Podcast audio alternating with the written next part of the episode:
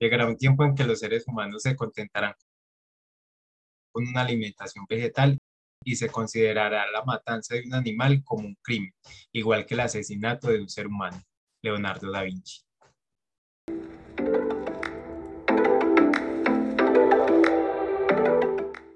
Hola a todos, bienvenidos y bienvenidas a un episodio más de Air Libre. El día de hoy platicaremos con Juan Carlos Lodoño sobre cómo ser vegano sin morir en el intento, porque Juan Carlos nos cuenta que no es difícil y en este episodio lo descubriremos.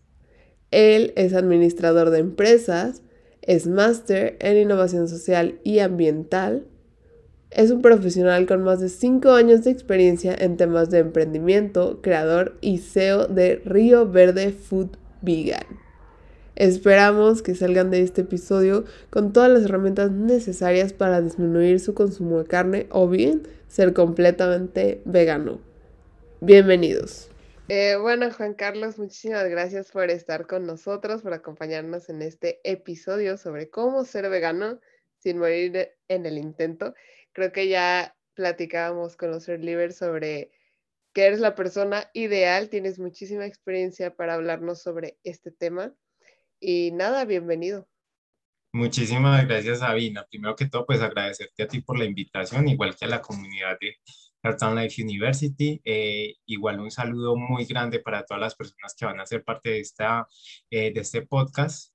Eh, bienvenidos y espero no defraudarlos con mi con mi interlocución.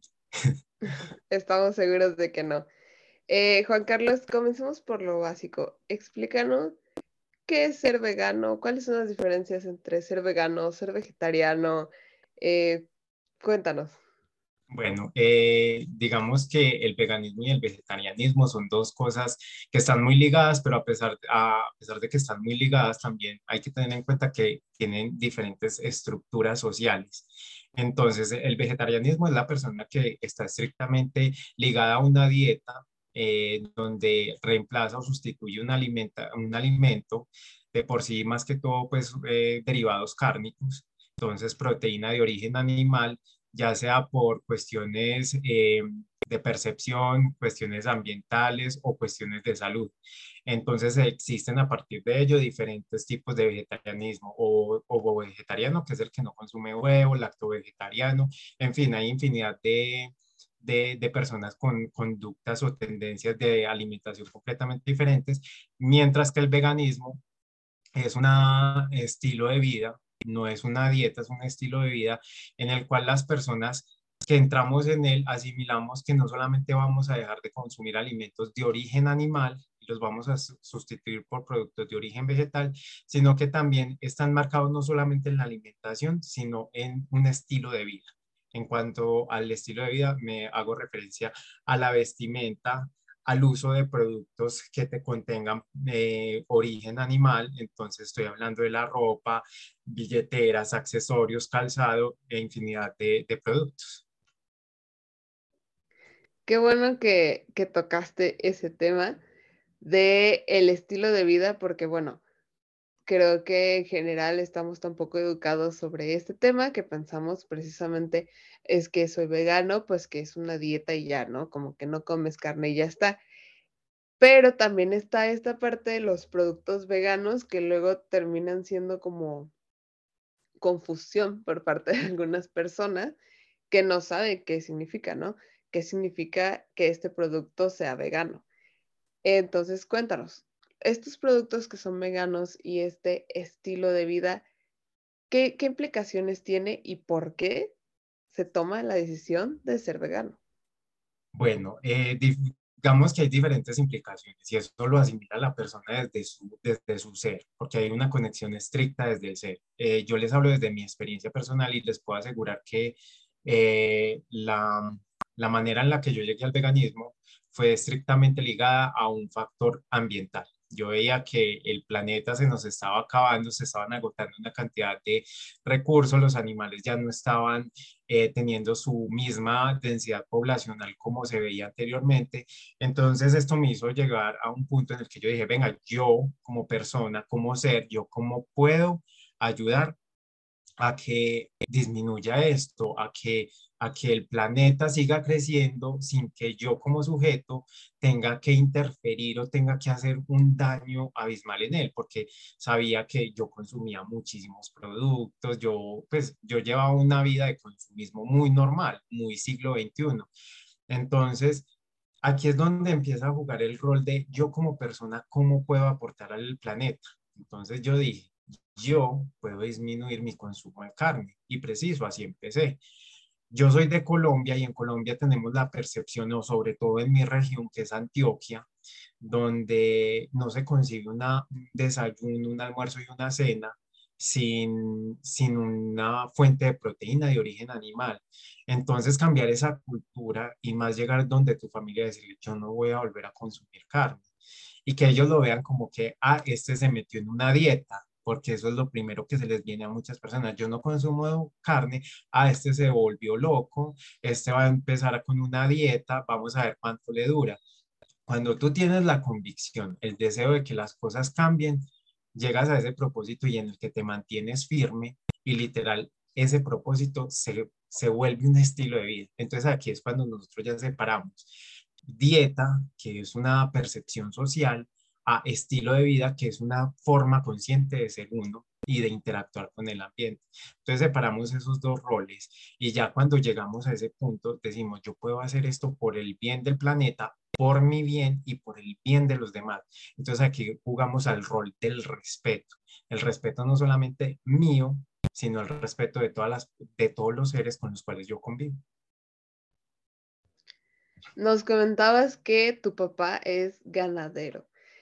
Y aquí hay otro punto muy controversial en este tema que es tan controversial. ¿Qué tanto afecta al medio ambiente la ganadería?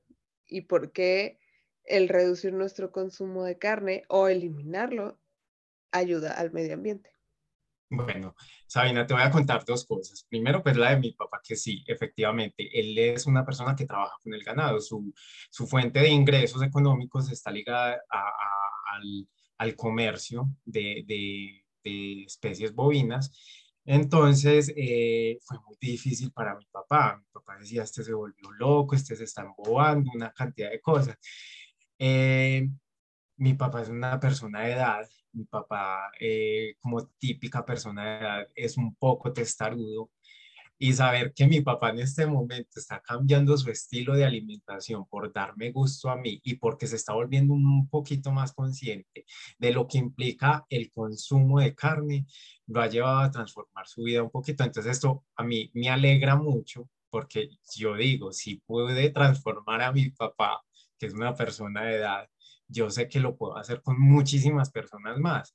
Entonces, ¿qué causa la ganadería en el medio ambiente? Eh, las vacas no son malas. Pues eso sería decir que nosotros los seres humanos somos malos. No, lo que pasa es que hay unas prácticas que el ser humano ha llevado a través de la antigüedad que no han sido muy empáticas con el medio ambiente. Entonces, ¿qué pasa? Cuando tenemos un exceso de algo, va a llegar un punto de inflexión en el cual esa, ese punto se rompe y ya no vamos a tener manera de juntar nuevamente esos anillos, esos hilos, y aquí es donde vemos una destrucción. Entonces eso pasa literal con la ganadería. La ganadería en exceso está destruyendo, como lo sabemos, o, o aquí les paso el dato, está destruyendo mucha de la Amazonía, entonces se está talando bosques, se está haciendo desplazamiento de otras especies simplemente para darle espacio y cabida a la ganadería.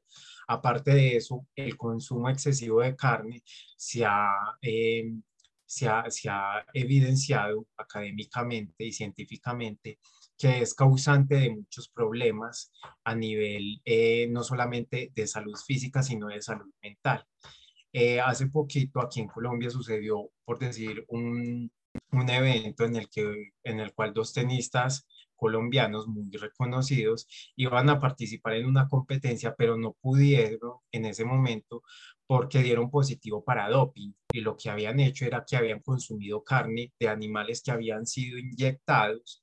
Entonces, ¿esto qué pasó?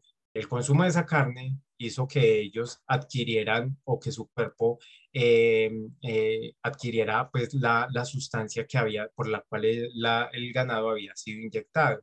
entonces dio positivo. Lo mismo pasa para todo. Nosotros consumimos un producto que está inyectado porque la, la, ganadería se basa prácticamente en eso, en inyectar a los animales excesivamente con hormonas para mejorarlos físicamente y así tener un mejor producto, pero ese mejor producto eso solamente hablando pues del, del, daño físico hacia nosotros como seres humanos. Ahora el medio ambiente, las emisiones de CO2, eh, eh, el daño a los suelos, una cantidad de problemas y factores ambientales que de una u otra manera no vemos, pero que, eh, que si disminuyéramos un poquito el consumo, veríamos el cambio que hay tan abismal en nuestro ambiente.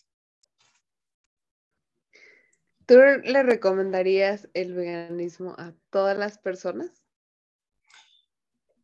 Yo creo que eh, antes de recomendarlo, yo, yo diría que, que se dieran la oportunidad de, de probar, eh, porque en muchas sociedades eh, tienen la percepción de que el vegetarianismo o el veganismo es consumir lechuga. Entonces, cambiar esa percepción a veces es muy complejo. Yo primero les diría, venga, eh, desen la tarea de buscar información de consumir alimentos de origen vegetal que sustituyan lo que a ustedes más les gusta. Yo tengo muchísimos conocidos que dicen, yo cambio todo menos la, leche o los productos lácteos.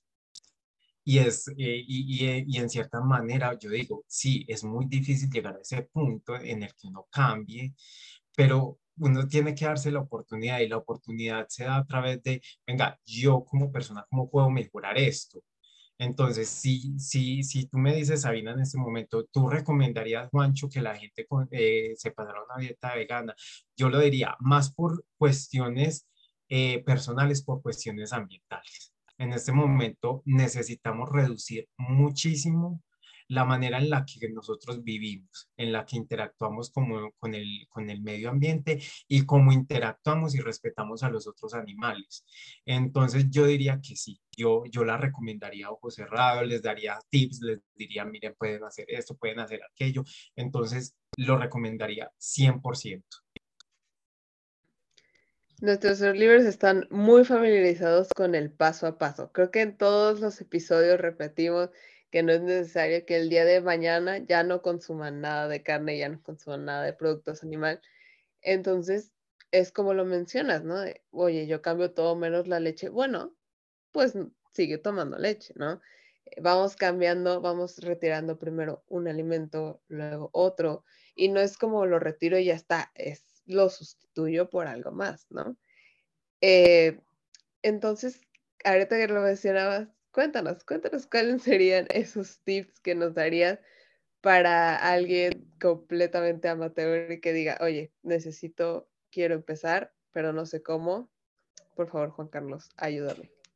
Hay algo muy curioso y es que las personas eh, de por sí cuando eh, entran a este estilo de vida, eh, hay dos tipos de personas. La primera que piensa que le va a hacer, se le va a hacer supremamente complicado porque piensa que comer productos veganos es comer lechuga, como te decía anteriormente.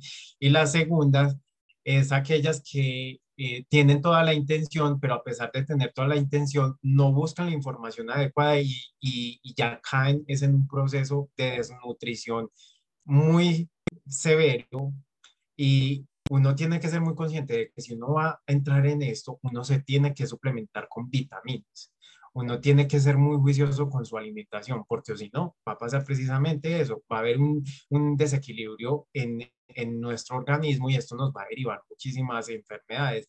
Entonces, cuando nosotros vemos, por decir aquí en Colombia pasa algo, que cuando vemos a una persona que es muy delgada y la persona dice, ah, es que soy vegetariano, es que soy vegano, siempre decimos, ah, con razón, es que estás desnutrido. Entonces lo asociamos a que no consume carne. Si no consume carne, esa persona está desnutrida. Y eso es una falacia, es completamente eh, mentira, ¿cierto? ¿Qué pasa? Uno tiene que hacer una transición y tiene que hacer una transición muy paulatina, paso a paso, como decías tú. Entonces, ¿qué pasa? Si yo consumo derivados lácteos, consumo proteínas de origen animal, lo primero que tengo que hacer es poner y decir, venga, ¿qué es lo que menos consumo? Entonces, yo no consumo casi carne de res. Entonces, listo, voy a eliminar completamente el consumo de carne de res. Y paulatinamente ir, diciendo, voy a, eh, voy a eliminar el consumo de cerdo, el consumo de pollo, hasta llegar a un punto en el que lo que más te guste es lo último que vas a descartar, ¿cierto? Entonces, cuando llegues a ese punto, tú ya traes a colación la información que has recopilado a través de ese proceso y decir, venga, me dio muy difícil, pero lo he logrado. Me he suplementado, me he alimentado conscientemente, he buscado información que me ha llevado a este punto. Y teniendo toda esa información, tú ya puedes decir, sí puedo hacerlo.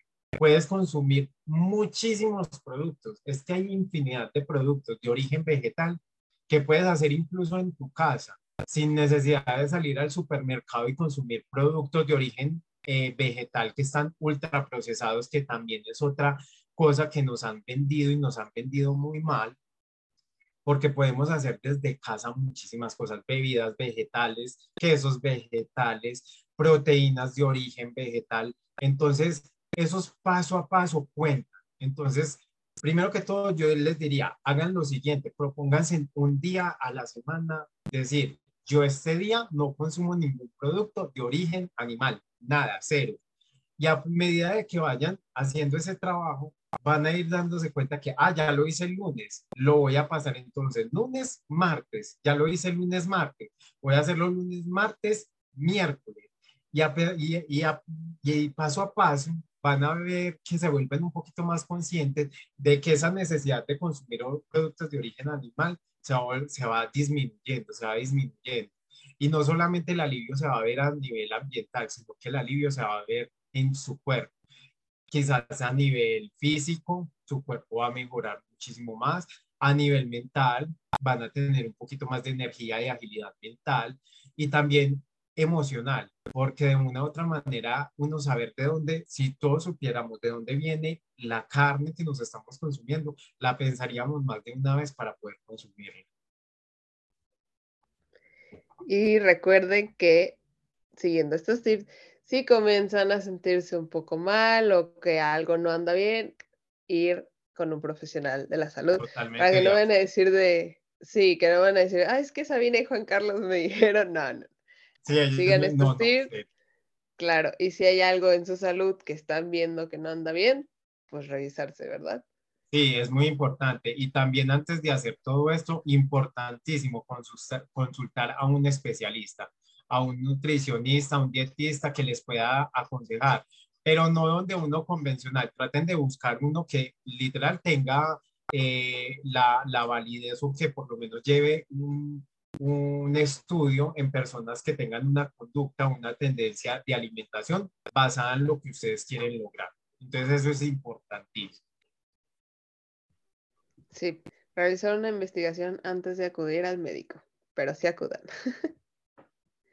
eh, Carlos, platícanos, quiero ligar la frase que nos dijiste al principio con los derechos animales, que también es otro tema muy controversial dentro de este tema controversialísimo, que es un estilo de vida, como lo mencionabas, y nos, bueno, ahora nos estamos enfocando mucho en la comida, pero, por ejemplo, ¿cuáles son estos derechos animales que son tan controversiales y por qué también ser vegano ayuda a los animales? Bueno, súper importante. Eh, el veganismo data desde hace muchísimos años, siglos ya.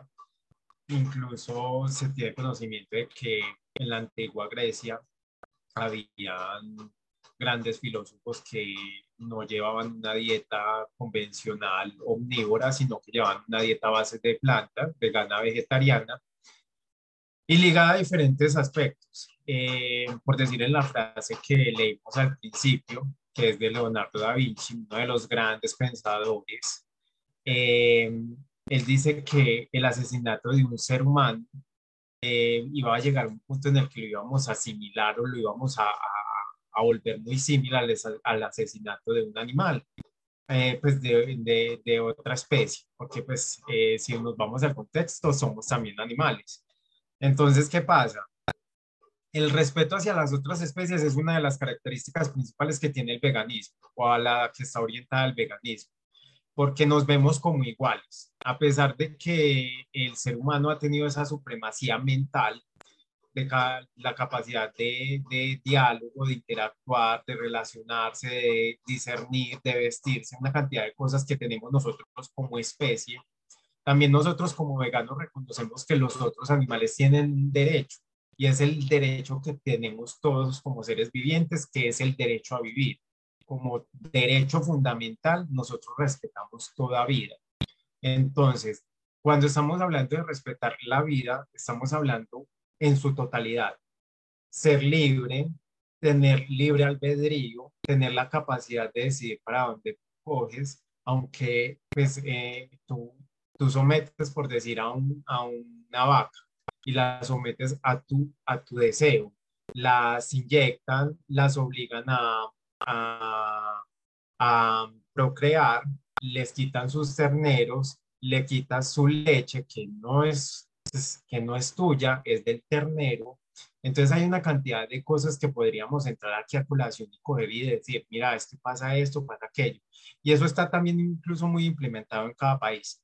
Aquí en Colombia se ha trabajado últimamente, hace, un hace aproximadamente cuatro años, se ha estado trabajando muchísimo en respetar la vida de los seres sintientes, de todas las especies, de perros, caballos, vacas, así como la de los seres humanos, volvernos muy simples. Entonces aquí ya estamos llegando al punto en el que las corridas de toros se están cancelando, ya no, no son eh, un evento cultural porque así se veía. Lo, las peleas de gallos también es un evento que se está tratando de eliminar en nuestra sociedad porque a través de esto vemos que no hay una interacción normal, un ciclo normal entre las especies, sino que están llevándose a, se están obligando, se están obligando a estos seres a que, a que sufran para una satisfacción humana. Y eso es lo que nosotros no queremos. Nosotros respetamos la vida. Entonces eso es lo primordial, respetar la vida. Y la vida implica todo. Y la vida de todos, de los animales y de nosotros como seres humanos, como animales también.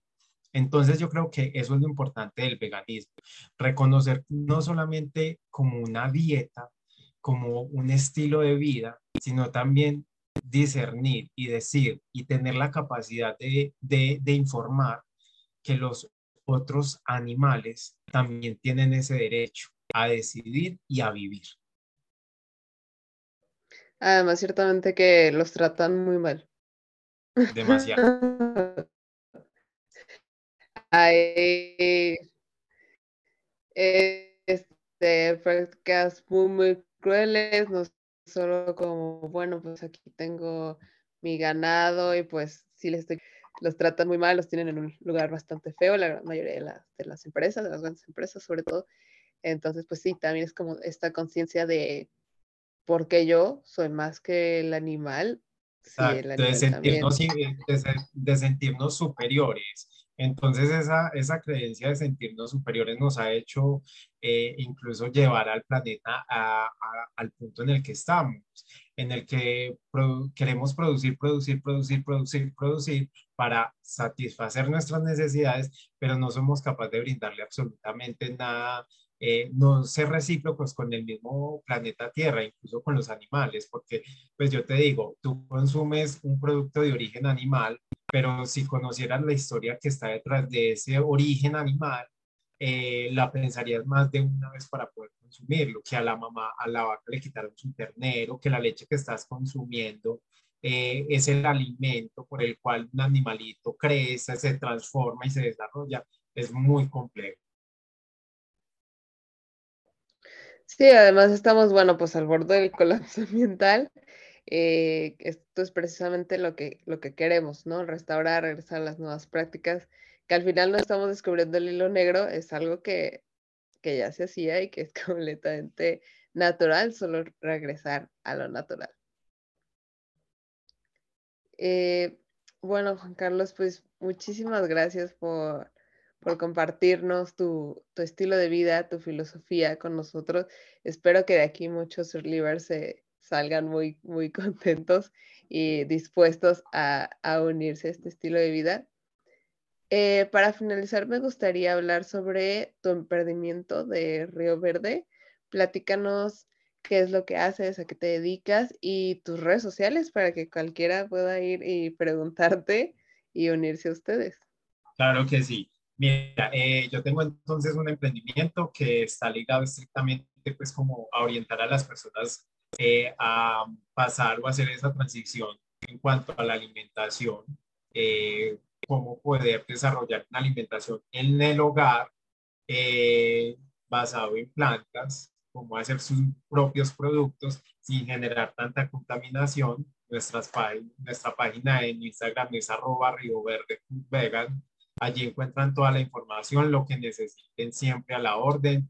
Eh, estamos dispuestos a colaborar en esto porque la difusión es supremamente importante para llegar a más personas y llegar con claridad. Entonces, Sabina, no, no siento más, muchísimas gracias por el espacio, muy, muy contento y espero que a todos los escuchan les guste mucho esta, este tema tan apasionante que que cada vez está creciendo más. Esperemos que sí. Y bueno, dejaremos sus redes sociales y la página de, de Río Verde en la cajita de descripción para que vayan a seguir a Juan Carlos. Y nada, pues muchísimas gracias Juan Carlos y nos vemos en el siguiente episodio.